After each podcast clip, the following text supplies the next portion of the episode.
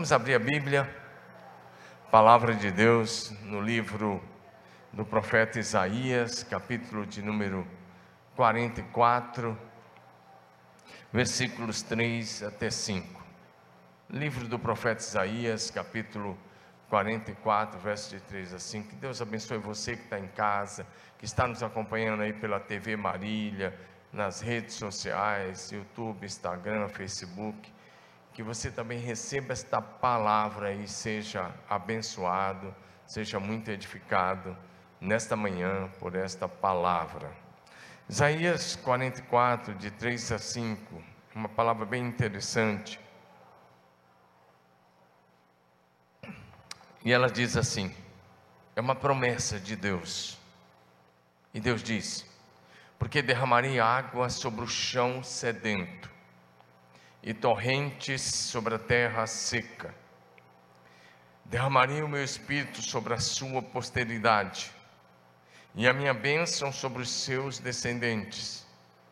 E eles brotarão como a relva, como salgueiros junto às correntes de águas um dirá: Eu sou do Senhor. O outro se chamará pelo nome de Jacó. E o outro ainda escreverá na própria mão: Eu sou do Senhor.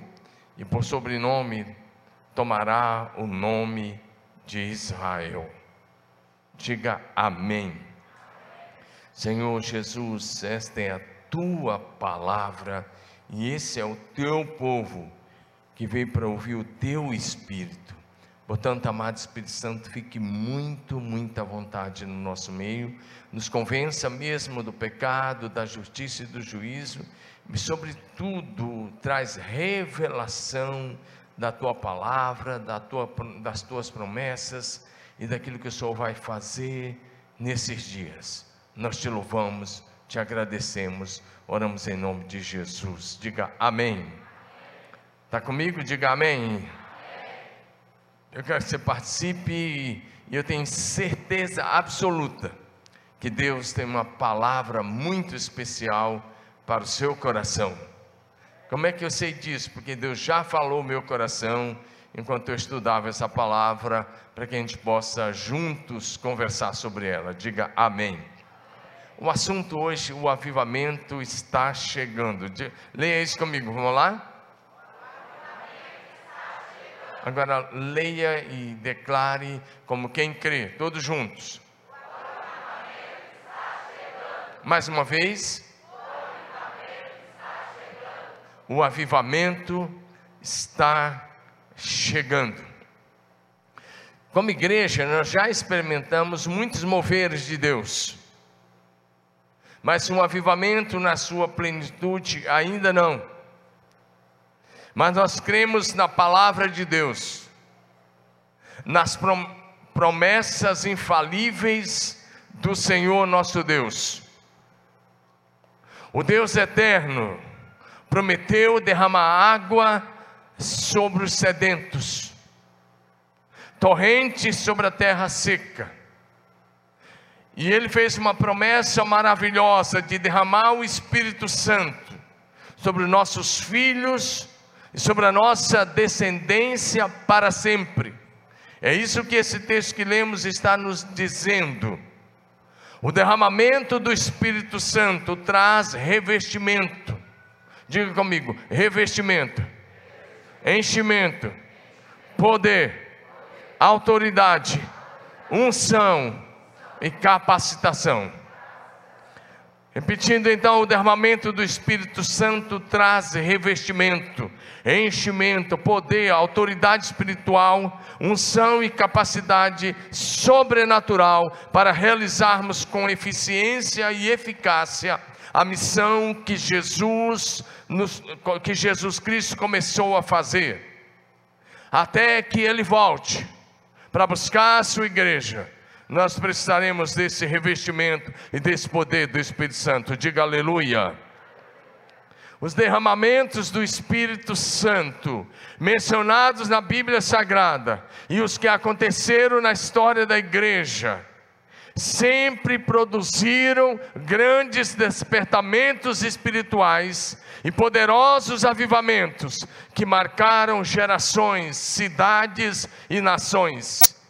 E esses irmãos nos deixaram um legado e um exemplo de que quando o céu se manifesta na terra, o povo de Deus experimenta dias sobrenaturais, reavivamento, os perdidos são alcançados e salvos, e a glória do Senhor enche a terra, e o reino de Deus avança. Diga aleluia.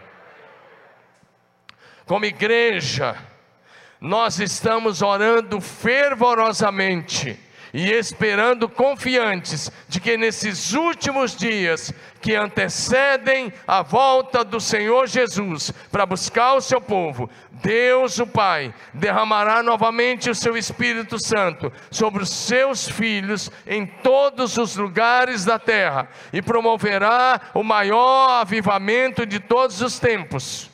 Assim a igreja será empoderada e completará a tarefa de fazer discípulos de todas as nações. Então Jesus Cristo voltará. Dá um glória a Deus aí, meu irmão. Participa e discuta em nome de Jesus, diga aleluia. Em primeiro lugar, então, quero que você olhe comigo para alguns derramamentos do Espírito Santo mencionados na Bíblia. Eu preciso que a gente olhe para isso, alguns derramamentos mencionados na Bíblia.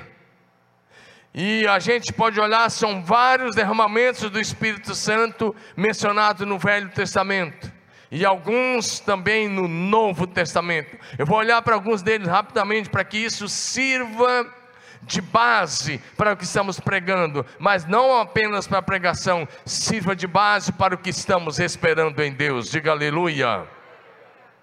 Primeiro quero lembrar com você sobre o derramamento do, do, do, Espírito Santo que aconteceu nos dias de Moisés sobre os 70 líderes que iriam ajudar Moisés na árdua tarefa de conduzir o povo para a terra prometida.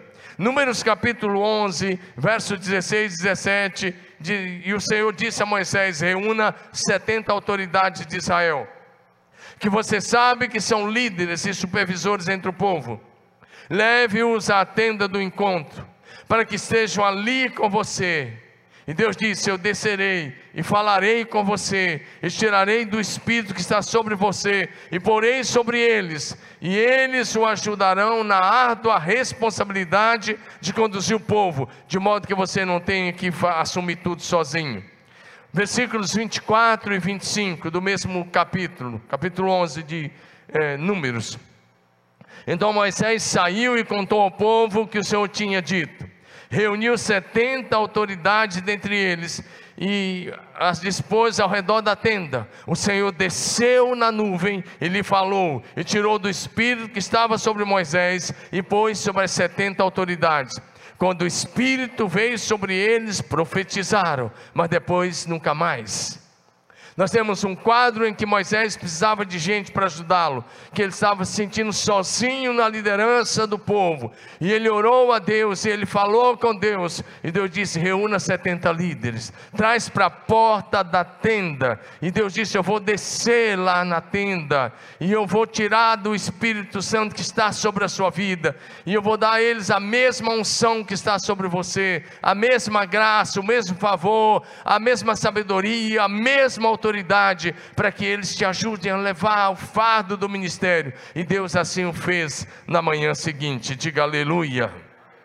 Começou só passando, eu estou só mencionando alguns, porque eu tenho que correr aqui, eu não vou me ater tanto aos comentários, mas é muito interessante e muito poderoso esse texto que Deus fez. A segundo momento que nós vemos um derramado do Espírito do Senhor, é, lá em 2 Crônicas, capítulos 29, capítulo 30 e capítulo 31. E aí eu vou apenas mencionar. Esse derramamento aconteceu nos dias do rei Ezequias.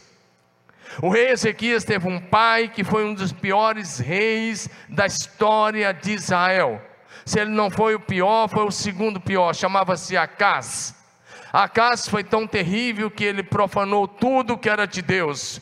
E a nação de Judá, era é, reino do sul aí, Judá e Benjamim, mergulhou num período de escuridão espiritual sem precedentes. Acas mandou fechar o templo do Senhor. Ele mandou encerrar os cultos. Lockdown total, não por um mês, mas por anos, por anos.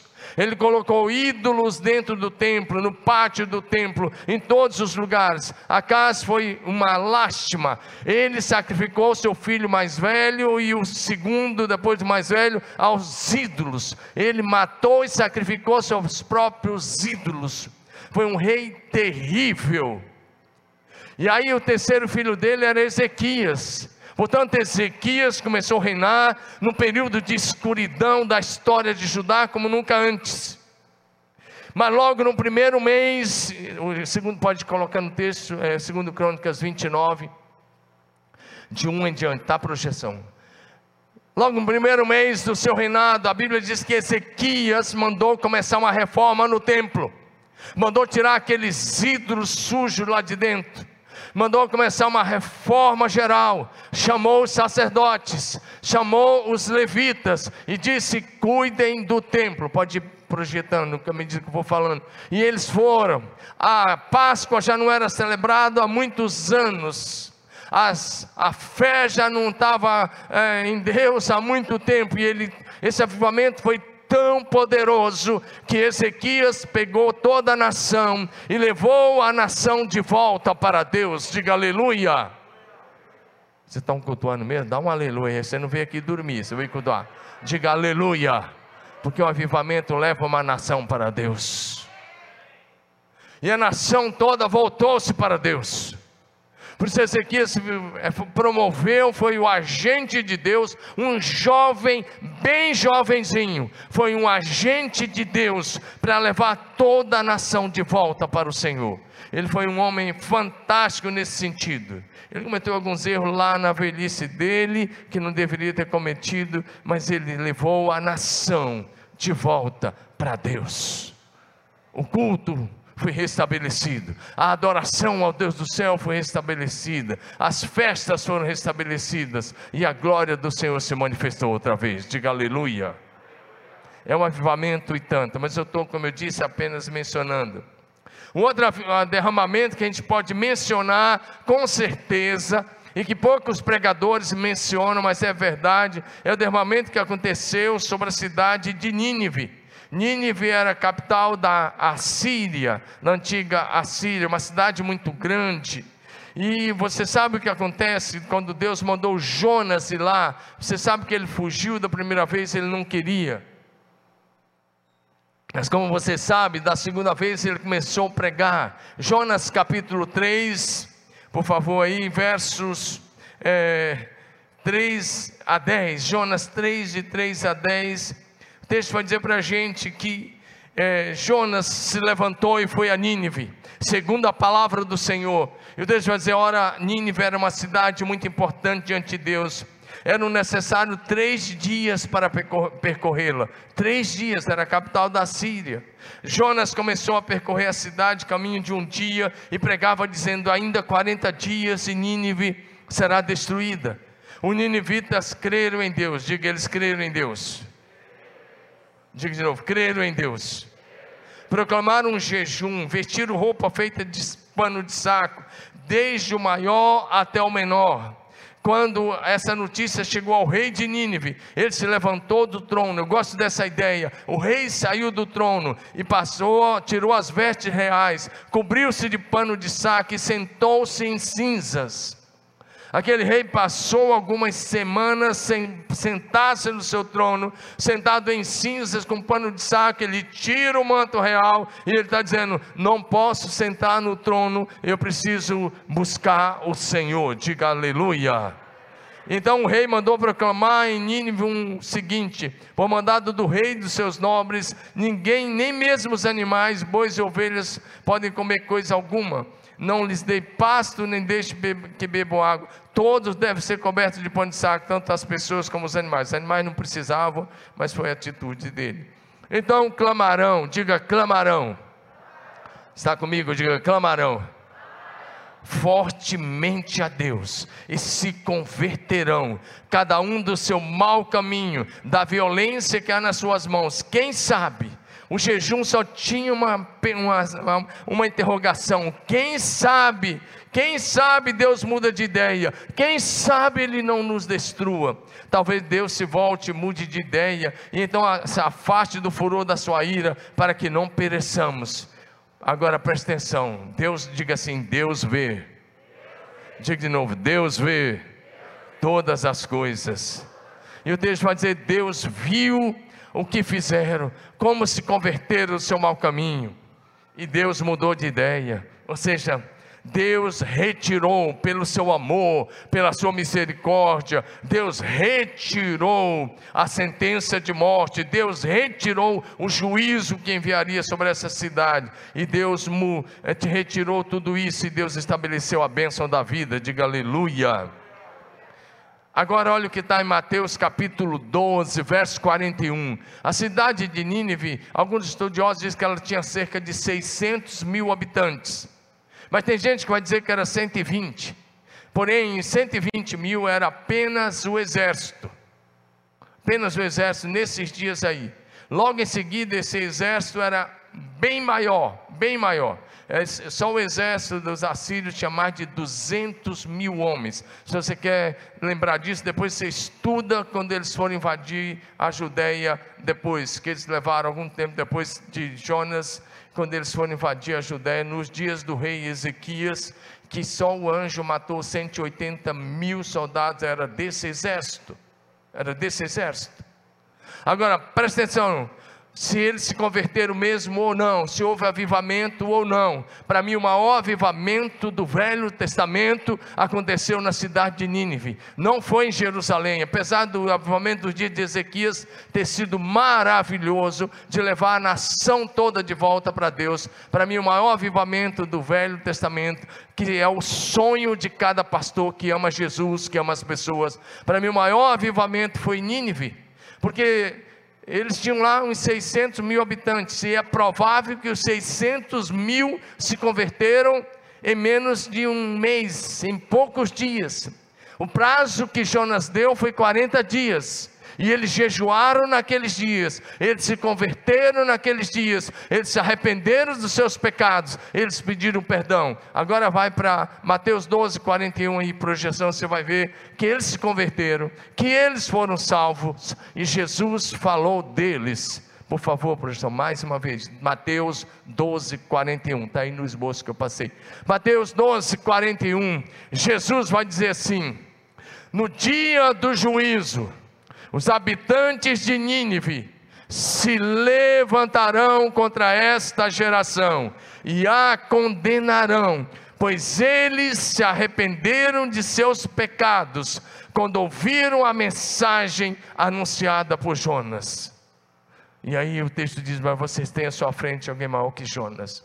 Jesus afirmou que aquela geração de Nínive, no dia do juízo, se levantará contra a geração que viu Jesus, que assistiu os milagres, que comeram dos pães que foram multiplicados, que viram seus enfermos serem curados, que viram seus mortos serem ressuscitados, que viram os mais diferentes níveis de milagres, mas que rejeitaram a Jesus. No dia do juízo, os ninivitas que se converteram com a pregação de Jonas, e era uma pregação de juízo, e os judeus que não se converteram com a pregação de Jesus, que era uma pregação de amor, de graça, de bondade, de misericórdia, que demonstrava sinais e maravilhas o dia todo, todos os dias, ele diz: a geração de Nini vai se levantar contra vocês e vai condenar vocês pela atitude de vocês, porque eles se converteram com a pregação de Jonas.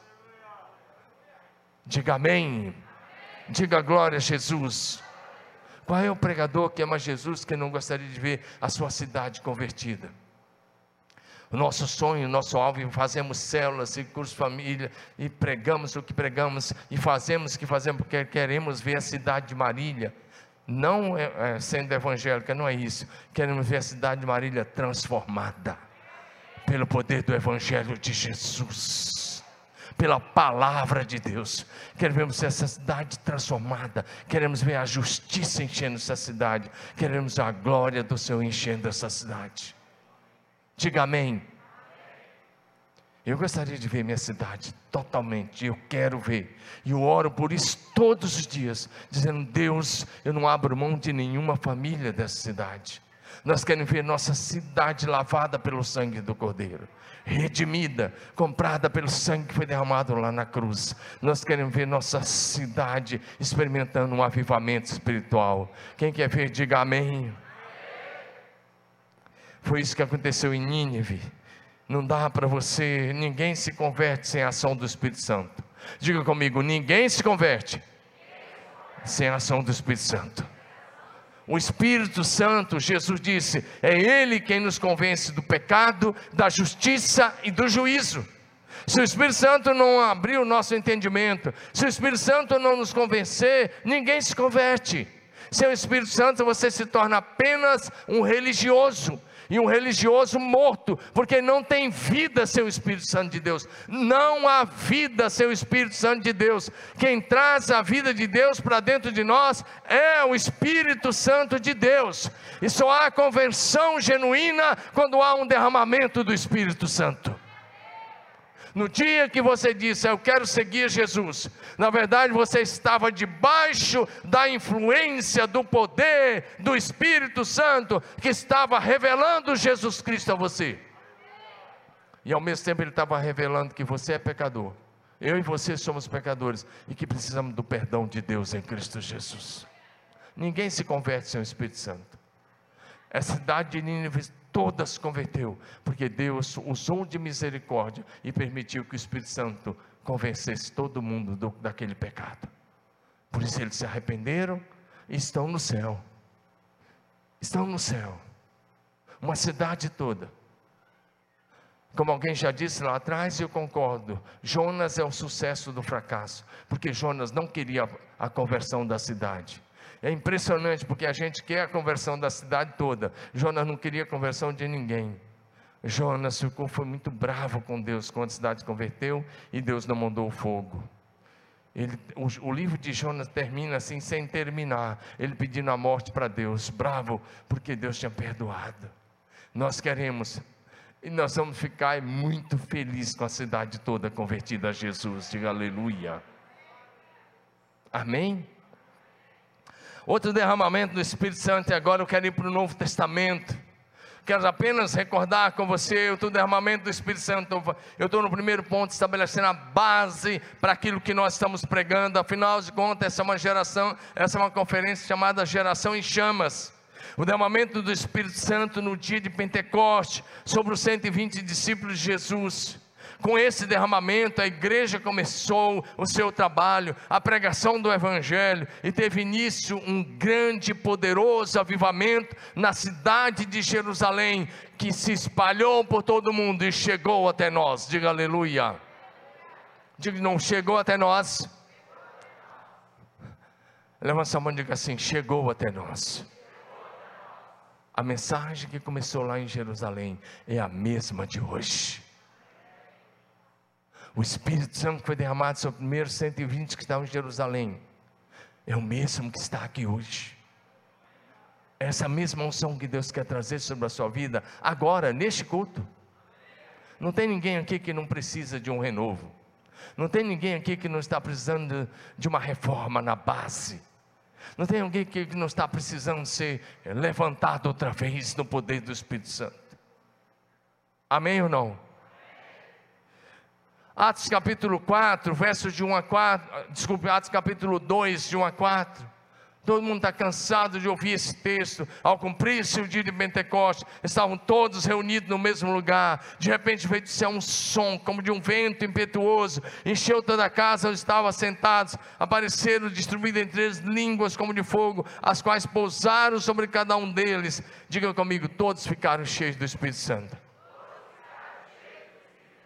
Fala para o seu vizinho de cadeira, pode ser a sua vez agora de manhã. Você crê ou não? Você crê ou não? Às vezes é que você já está tão religioso há tantos anos, você já ouviu tanto falar, Mas o Espírito Santo não é uma doutrina. O Espírito Santo não é uma teologia. O Espírito Santo não é um ensino. Eu não estou falando sobre dons. Eu não estou falando sobre uma manifestação com um dom.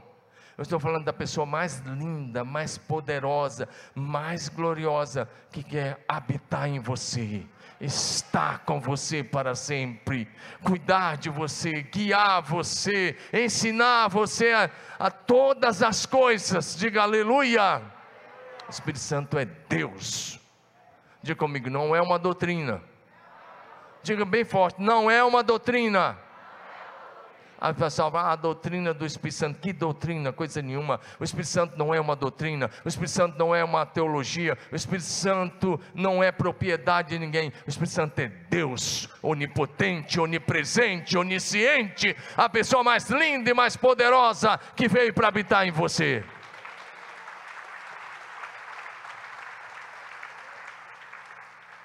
Enquanto você não entender isso, você não vai ser o discípulo que Jesus quer que você seja.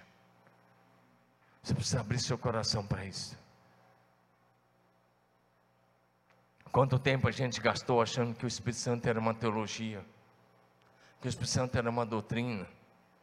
Mas o Espírito Santo não só não é uma teologia, não é uma doutrina, não é apenas um distribuidor de dons. Eu estou, sendo, eu estou certo que dons é o mínimo. Para mim, o maior trabalho do Espírito Santo é gerar Jesus em mim e em você. É gerar o caráter de Cristo, a santidade de Cristo, o amor de Cristo, a alegria de Cristo, a fé de Cristo, a mansidão de Cristo, o domínio próprio de Cristo, a bondade de Cristo, a humildade de Cristo, o coração de Cristo, é alinhar o nosso coração com o coração do Pai, é nos fazer um com Ele. Eu estou certo de que esse é o maior trabalho do Espírito Santo. Dons é só um detalhe Amém ou não? Para edificação do corpo. Mas o Espírito Santo não é uma força. A que eu senti uma energia. O Espírito Santo não é uma energia. O Espírito Santo não é um fogo. O Espírito Santo não é uma pomba. O Espírito Santo não é um vento. O Espírito Santo não é água. O Espírito Santo é Deus. Diga aleluia. O que veio sobre os discípulos teve um vento, sim, teve um som, sim, teve línguas, sim, teve fogo, sim. E é desse batismo que nós mais precisamos hoje. É esse batismo que vai arrancar a frieza do teu coração, que vai tirar o prazer que você tem por esse mundo e vai colocar todo o teu prazer na lei do Senhor, na eternidade, na glória de Cristo. Diga aleluia. Toda pessoa cheia do Espírito Santo ama, porque Ele é amor. Amém? Toda pessoa cheia do Espírito Santo é misericordioso, porque o Espírito Santo é misericordioso. Toda pessoa cheia do Espírito Santo prega a palavra, porque não dá para você ser cheio do Espírito Santo e ficar só com você. Toda pessoa cheia do Espírito Santo é um evangelista. Toda pessoa cheia do Espírito Santo tem autoridade espiritual. Toda pessoa cheia do Espírito Santo não tem mais medo, porque ele não é espírito de medo, mas de poder, amor e equilíbrio. Diga aleluia. Diga glória a Jesus. O Espírito Santo veio sobre os discípulos reunidos no mesmo lugar. Diga comigo, ele veio sobre os discípulos. Você tem certeza que está cultuando mesmo? Então fala bem alto. Diga, ele veio sobre os discípulos reunidos no mesmo lugar. Então fala sempre para o seu vizinho de cadeira, não falte aos cultos. Pode ser que quando o Espírito Santo for derramado, você não esteja presente. Não brinca com isso, fala bem sério. Seja profeta, fala de novo. Vai para o outro lado e diga: não falte aos cultos. Porque o Espírito Santo é derramado sobre a igreja reunida. E pode ser que na hora do derramamento, você não esteja presente e você não será atingido, porque ele é derramado sobre a igreja reunida. Dá um aleluia aí.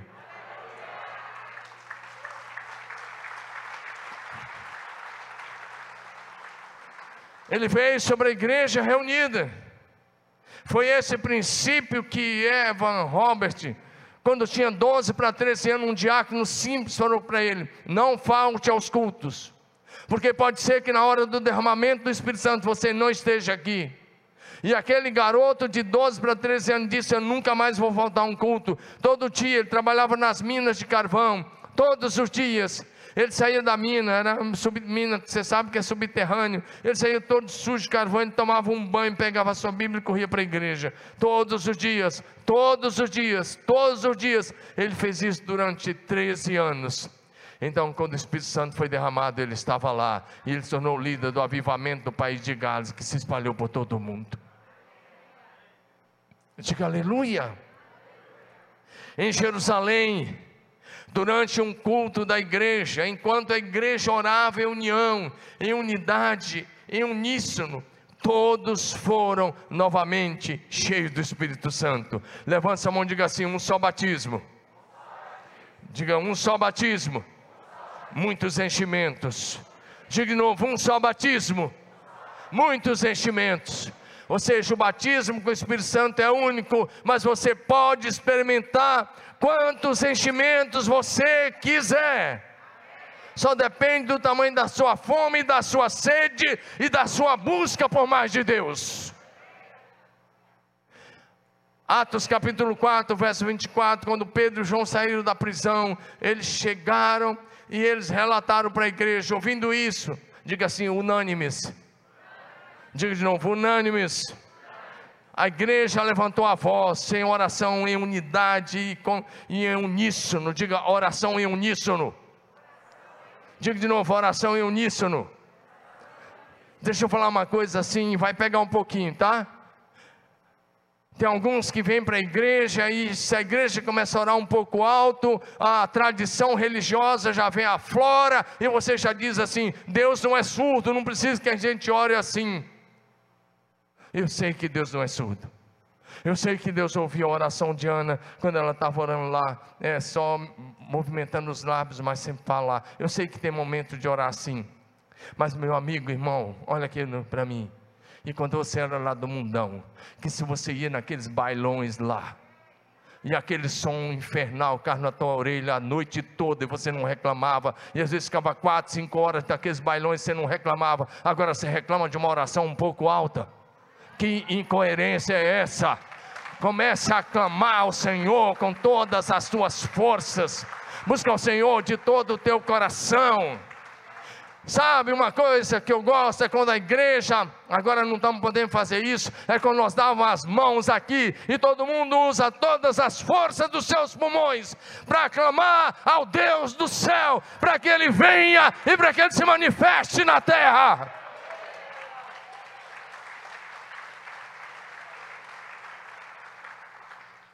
O bailão sertanejo lá pode no carro.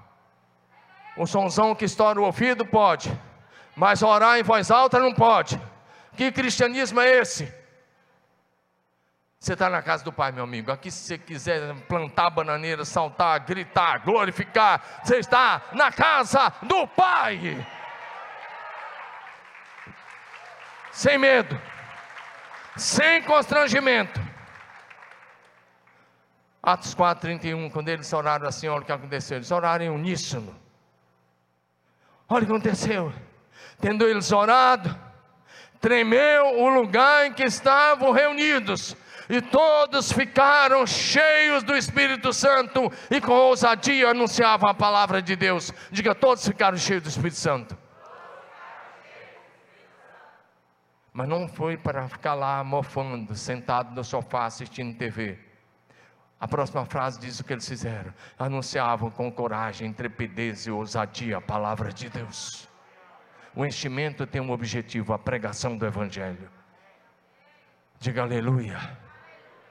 A oração intensa, fervorosa, perseverante, em unidade com a igreja, tem como resultado uma vida cheia do Espírito Santo, tem como resultado unção, avivamento e a pregação corajosa do Evangelho de Jesus. Diga de novo: um só batismo, muitos enchimentos. Aqueles irmãos tinham experimentado no Pentecoste há dias atrás. O Pedrão está lá no meio da turma, o João estava lá. E eles foram cheios de novo. Amém ou não? tendo eles orado, o primeiro lugar que estava reunido. Talvez você vai falando, ah, pastor, porque um dia lá no face a face, quando o pessoal estava ministrando a, a, a, palestra, o batismo com o Espírito Santo, que é a última, pastor, eu fui cheio, fui mover. E eu te pergunto, e hoje? E agora, depois do Covid? E agora, como é que você está? Ei, meu irmão, minha irmã, parece que entrou um marasmo aí. Parece que entrou uma frieza aí. Parece que você foi se tornando religioso. Mas sabe de uma coisa? Deus não desistiu de você. Ele te enche outra vez, Ele te enche hoje, Ele te enche agora mesmo. Sabe por quê? Porque Ele te ama, não está em você, está nele.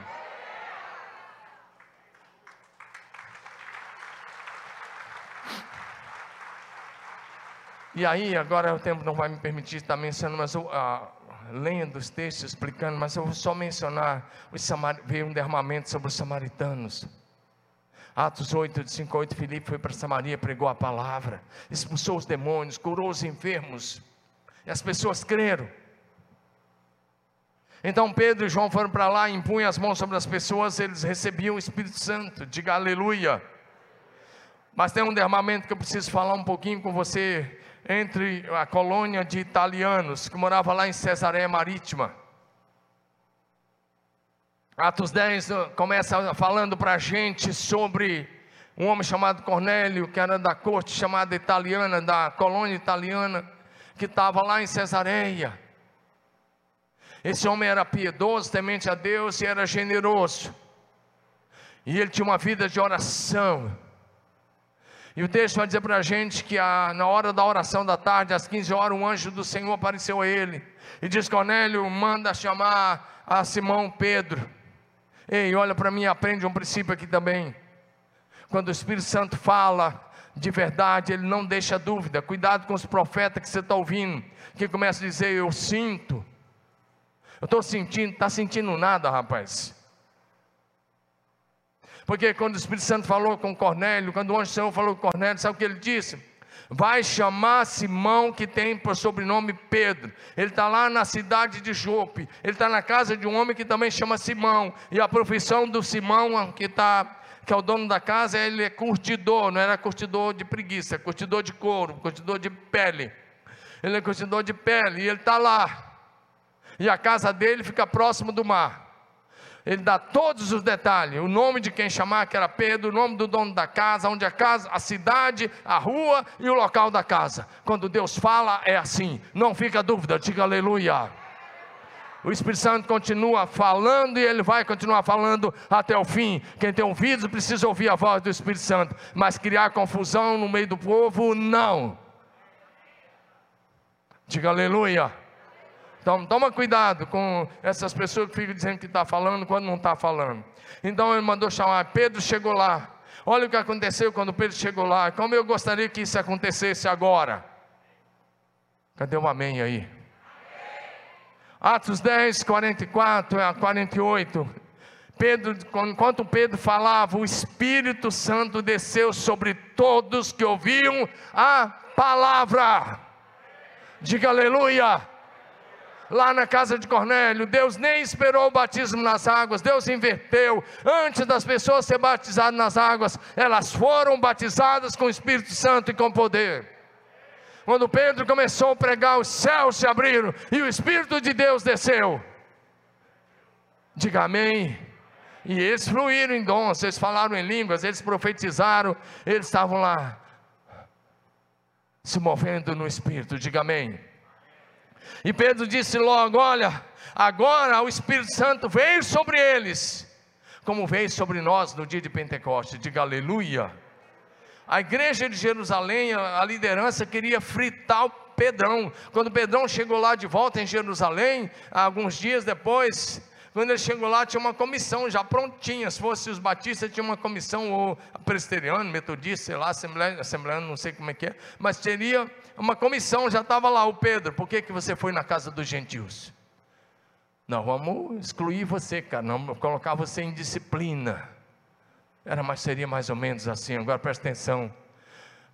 Atos capítulo 11, verso 15 a 17. Pedro foi na frente, diante da igreja de Jerusalém, que achava até então que o Espírito Santo era propriedade deles.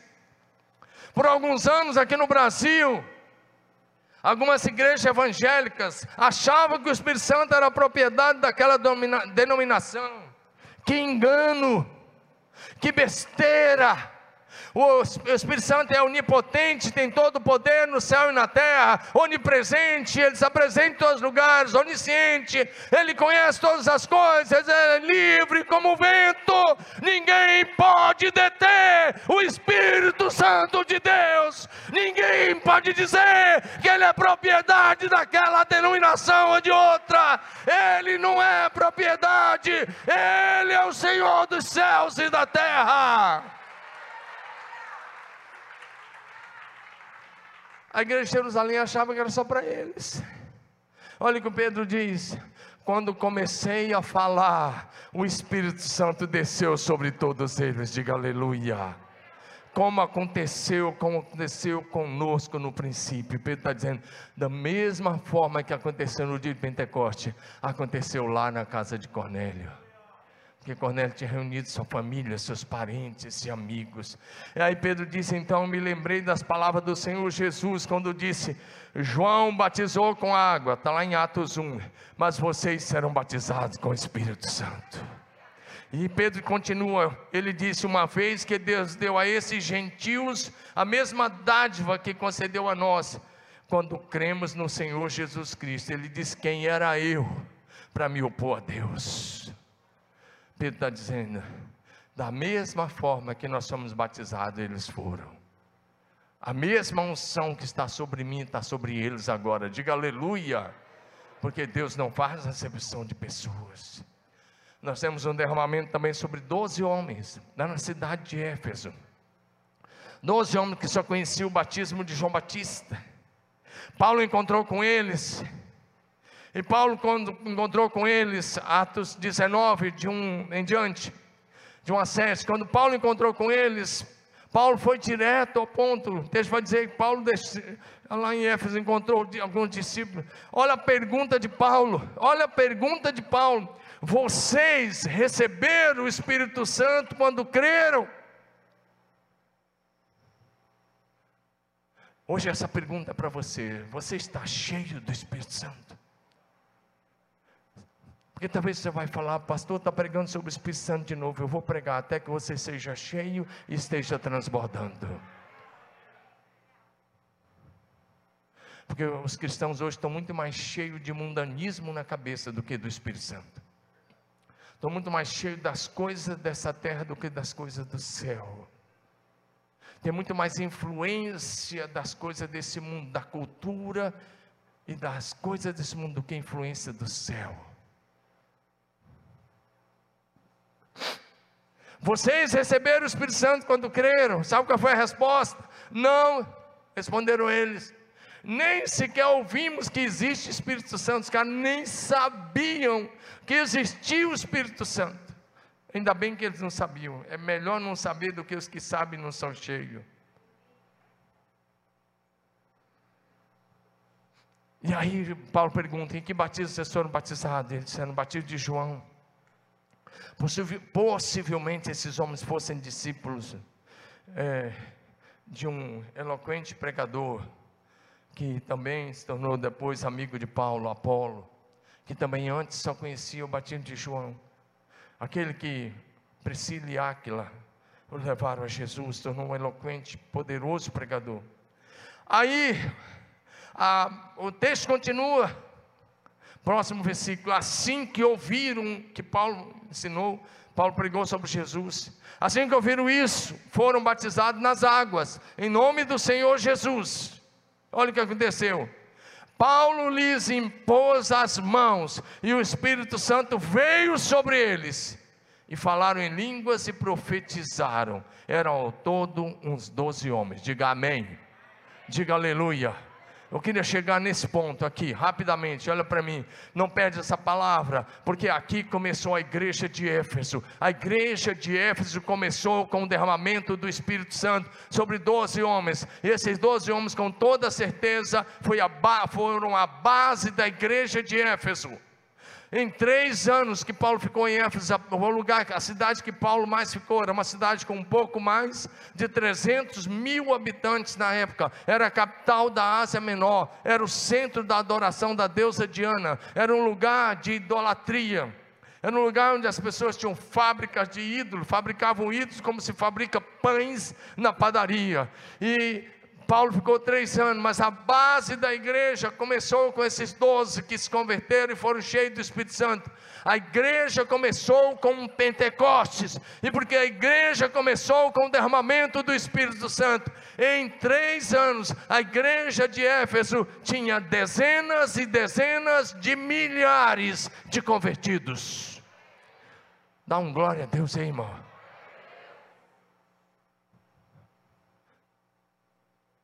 Presta atenção no que eu estou dizendo. Essa igreja nasceu com o derramamento do Espírito Santo. Toda igreja que não, é, não, não vive no poder do Espírito Santo, que não nasce a partir de um derramamento do Espírito Santo, ela não cresce. Toda célula que o líder não é cheio do Espírito Santo, ela não cresce. Ela não se multiplica. Ela não vai a lugar algum. Não tem frutos. Essa igreja era uma cidade pagã Alguns estudiosos chegam a dizer que 100 mil pessoas em Éfeso se converteram. Éfeso se tornou um avivamento igual de Jerusalém nos primeiros anos, ou até maior. Sabe por quê? Começou com o derramamento do Espírito Santo. Onde o Espírito Santo se derrama, a cidade é marcada, é sacudida, é abalada, e milhares se convertem a Jesus. Diga amém, meu irmão. Olha o que está acontecendo aqui em Éfeso. Se você olhar para Éfeso, aqui comigo, os versos 11 e 12, vai dizer que Deus, pelas mãos de Paulo, lá em Éfeso, fazia milagres extraordinários, a ponto de levarem os, aos enfermos lenços e aventais do seu uso pessoal, e diante dos quais as enfermidades fugiu de suas vítimas e os espíritos malignos se retiravam. Agora vai para o versículo 19, eh, capítulo 19, versos 18 a 20, que diz assim. Eu quero que você leia comigo, toda a igreja, olha para frente, não faz outra coisa agora não. Você veio aqui para ouvir a palavra de Deus, para ser abençoado. Isso aqui não é um entretenimento, é uma mensagem para te autoconfrontar, para que a partir de uma autoconfrontação você viva uma autotransformação. Diga amém. Olha o que está acontecendo aqui em Éfeso. Atos capítulo 19, verso 18 a 20.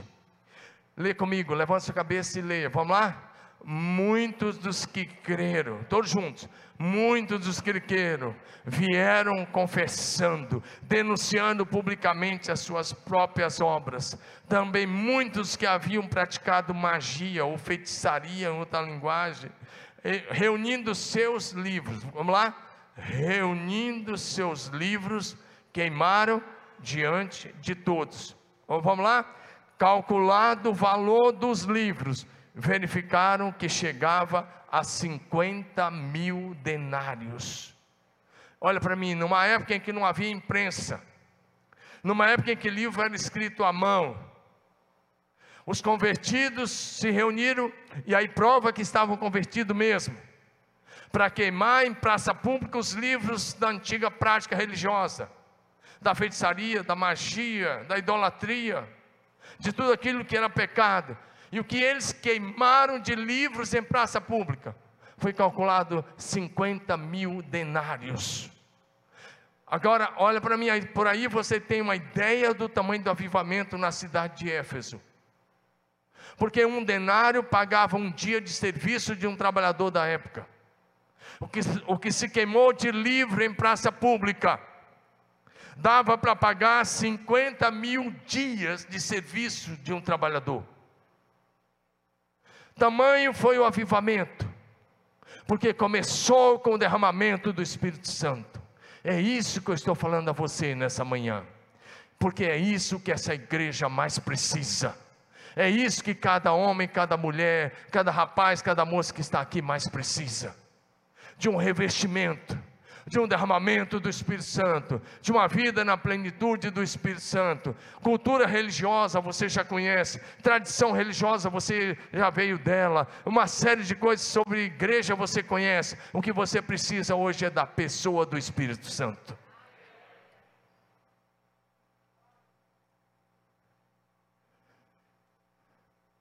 Eu, o tempo acabou e eu só fiz o primeiro ponto. Então eu, eu vou só mencionar e o pastor do louvor já pode subir. O teclado começa a tocar, como dizem meus amigos, para fazer de conta que estamos encerrando. A história da igreja está pontilhada de diversos avivamentos. Desde os avivamentos mencionados em Jerusalém e Éfeso. Mas alguma coisa que eu quero falar ainda sobre Éfeso. É que não basta, olha para mim, não basta experimentar o avivamento é preciso manter. O avivamento é resultado de oração, de busca intensa pela manifestação do céu na terra, mas ele se mantém através do discipulado. Sabe por que às vezes você perdeu? Porque nesse período você se afastou do discipulado. E hoje eu te encorajo a voltar ao discipulado. A cidade de Éfeso que vivesse avivamento com dezenas e dezenas de milhares de convertidos, que foi pastoreada pelo grande apóstolo Paulo, pelo apóstolo João, foi pastoreada por Tito, foi pastoreada por Timóteo. Imagina esses pastores, Paulo, João, Tito e Timóteo, um em cada período. Mas que nos dias do Apocalipse, vinte e poucos anos depois da morte de Paulo, talvez 23 ou 24 anos ou 25 depois da morte do apóstolo Paulo. A primeira carta que Jesus escreveu foi para a igreja de Éfeso, e a advertência foi: Eu tenho contra ti que abandonaste o teu primeiro amor. O avivamento tinha esfriado, e se você for à Turquia hoje, e você for a Éfeso hoje, essa igreja não existe mais há centenas de anos. Porque todo mundo que para de ouvir o Espírito Santo começa a morrer. Vou repetir: toda pessoa que para de ouvir o Espírito Santo morre espiritualmente. Toda igreja que não ouve o Espírito Santo morre espiritualmente. Toda família que não é guiada pelo Espírito Santo, eles morrem espiritualmente. Por isso hoje eu quero te convidar, volte a ser guiado e governado pelo Espírito Santo. Como disse, a história da igreja está pontilhada, pontilhada de tantos avivamentos. O último dele, você sabe, começou com William Seymour, um dos últimos deles. Lá na Rua Azusa, em Los Angeles. E a partir daquele derramamento na Rua Azusa, Hoje são mais de 600 milhões de pentecostais na terra. A partir de um derramamento sobre William Seymour e, e os homens e as mulheres, que era um pequeno grupo ali. Mas o fogo do avivamento se espalhou. O Pentecoste é o fogo que não se apaga. Nesses dois mil anos fizeram de tudo para tentar apagar esse fogo, mas ele jamais se apagará ninguém detém, é obra santa. Nem Satã, nem o mundo inteiro pode apagar. Ao contrário, eu estou pregando isso que eu disse que o avivamento está chegando. É o que está em Joel 2 e é o que está em Atos 2, de 14, de 17 a 21. 17 a 21. Nos últimos dias, diz Deus: derramarei do meu espírito sobre todos os povos seus filhos e suas filhas profetizarão, vossos jovens terão visões, seus velhos sonharão, e sobre os servos e a serva derramarei do meu espírito naqueles dias, e eles profetizarão. Se você está achando que o diabo vai barrar o avanço da igreja, eu quero dizer, você está enganado em concordar com o diabo. Nós podemos viver um avivamento aqui nessa igreja, que vai, pode se espalhar por toda a terra e hoje eu quero aqui convidar você a ser alguém que se torne faminto por mais de Deus. Alguém que tem cada vez mais sede por mais de Deus. Alguém que disse, está na Bíblia, eu creio, é promessa para mim, eu vou viver isso. Porque lá em Atos 2,39 diz: a promessa é para vocês, é para os filhos de vocês, é para aqueles que estão longe, e é para todos aqueles que Deus, o nosso Senhor, chamar. Meu irmão, a vida na plenitude do Espírito Santo é para você hoje, é para sua família agora, é para seus filhos agora. Deus tem prazer de derramar do seu Espírito sobre os seus filhos, suas filhas, porque Deus quer levantar uma geração poderosa uma geração que vai agir no mesmo poder e na mesma autoridade dos antigos profetas, dos antigos apóstolos. Deus está fazendo isso hoje, levantando uma geração em chamas para Ele, uma geração que é cheia do fogo do Espírito Santo, uma geração que flui na dimensão do Espírito Santo, uma geração corajosa, uma geração que vai promover o maior avivamento da história da igreja e a maior colheita de vidas para Jesus.